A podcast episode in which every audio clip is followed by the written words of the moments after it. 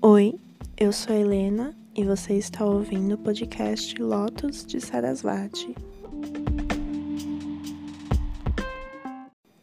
Atenção! O conteúdo a seguir pode conter gatilhos.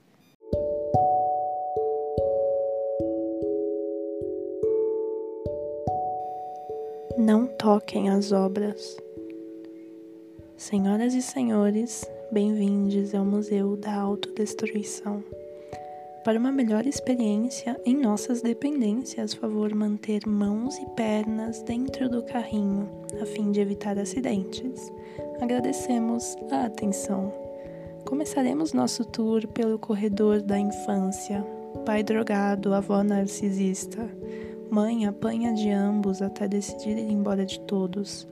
À nossa esquerda, podemos ver as vestes que nossa homenageada usava no dia de cada trauma de sua vida o pijama infantil turquesa do dia em que sua avó a bateu, pois ela não a chamara de mãe.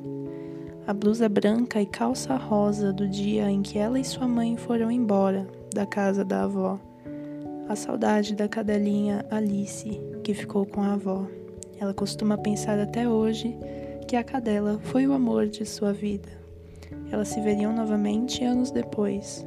A seguir, temos o quarto das memórias de estupro Começou a ser mobiliado quando ela tinha seis anos de idade, primeiro por sua prima com o dobro de sua idade, depois pela filha de sua madrasta da época. Ali vemos o maiô da Barbie que ela usava na segunda vez em que aconteceu.